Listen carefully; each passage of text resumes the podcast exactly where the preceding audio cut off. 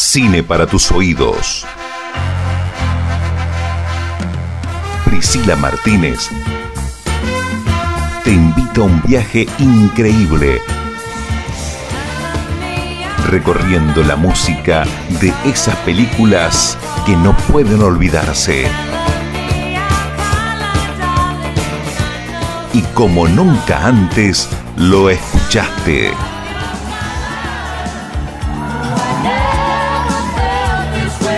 Quédate con nosotros. Esto es Cine para tus oídos.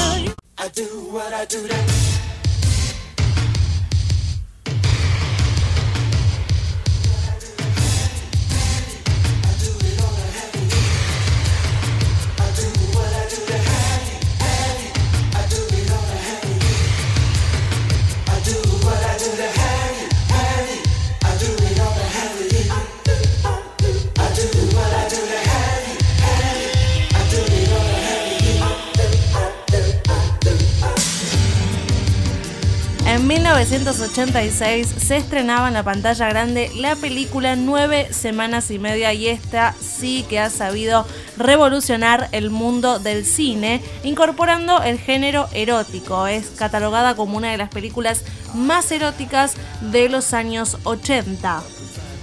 El film está basado en un libro escrito por Ingeborg Day y se centraba en el personaje de Elizabeth, interpretado en el film por Kim Basinger, una atractiva mujer divorciada que trabajaba en una galería de arte en Manhattan y que un día conoce a un misterioso corredor de bolsa de Wall Street llamado John Gray, interpretado por Mikey Rowe.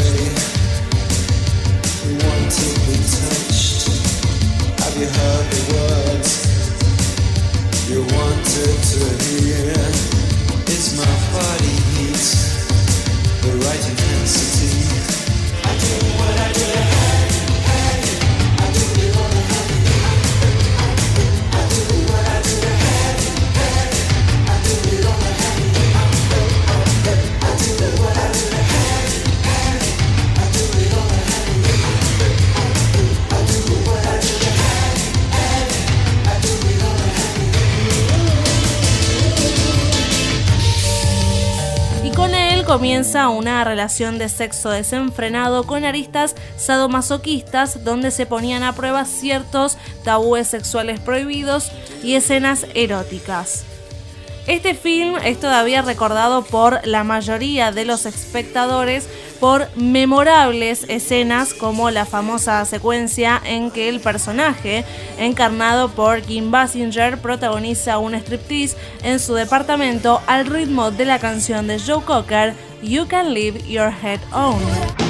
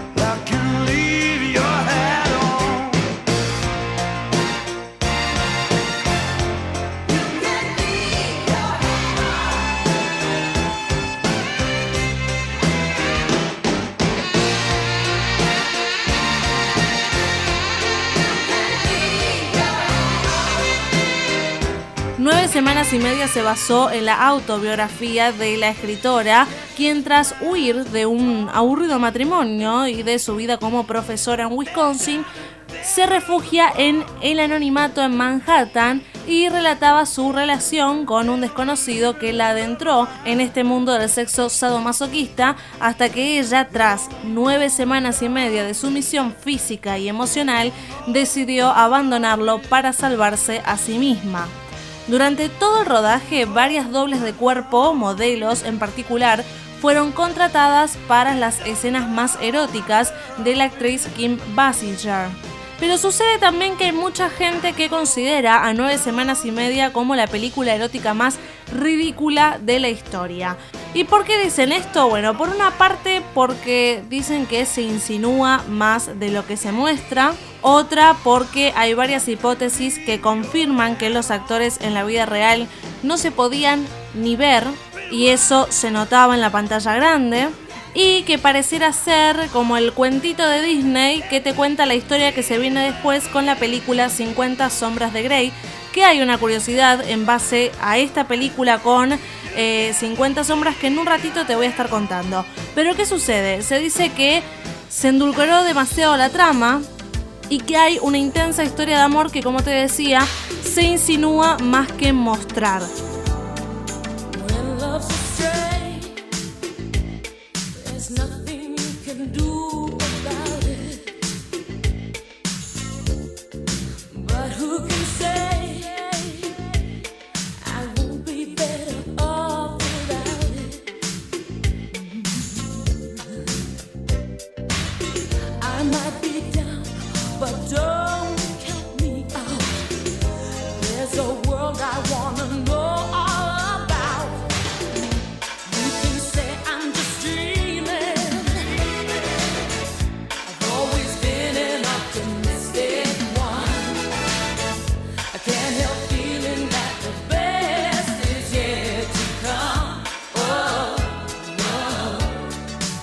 Y además, como que el tono sexy en las escenas de alto voltaje, cuando se quiere mostrar algo más, la película resultaba forzada, los actores parecían tener vergüenza y eso hacía decaer a la misma.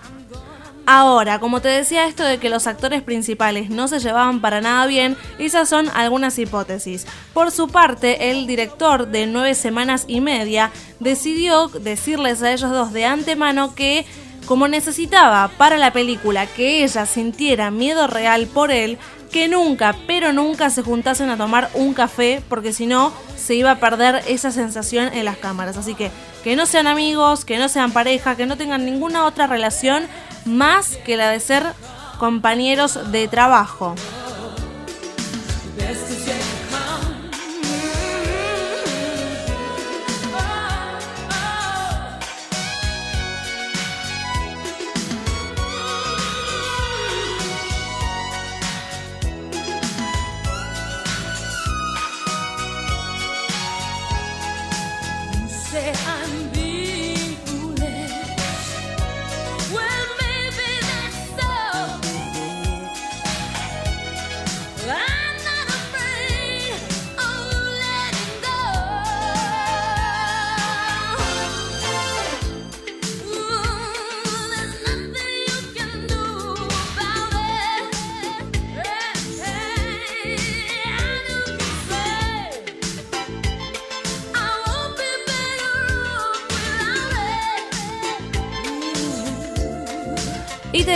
Que Nueve Semanas y Media es una película que se posiciona como la precursora del género que ahora ampara películas tales como 50 Sombras de Grey o 365 Días, etc.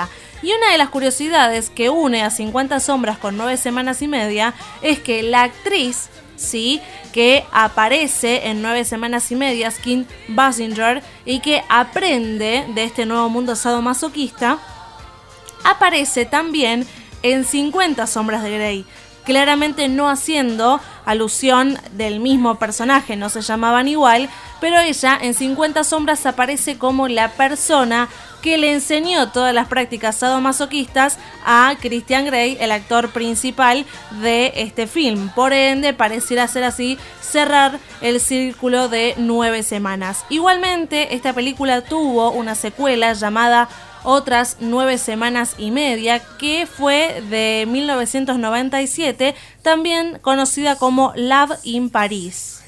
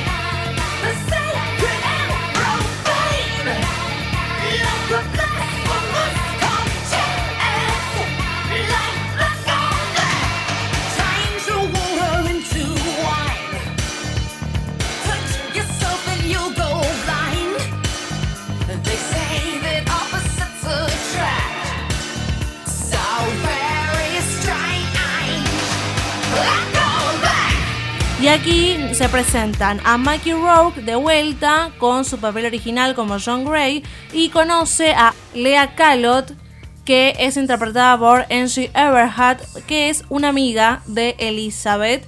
Y se escucharon grandes temas también, no tan conocidos como el de su primera película, pero que muchos años después escucharíamos en la película El Gran Gatsby, interpretada por Leonardo DiCaprio. Judas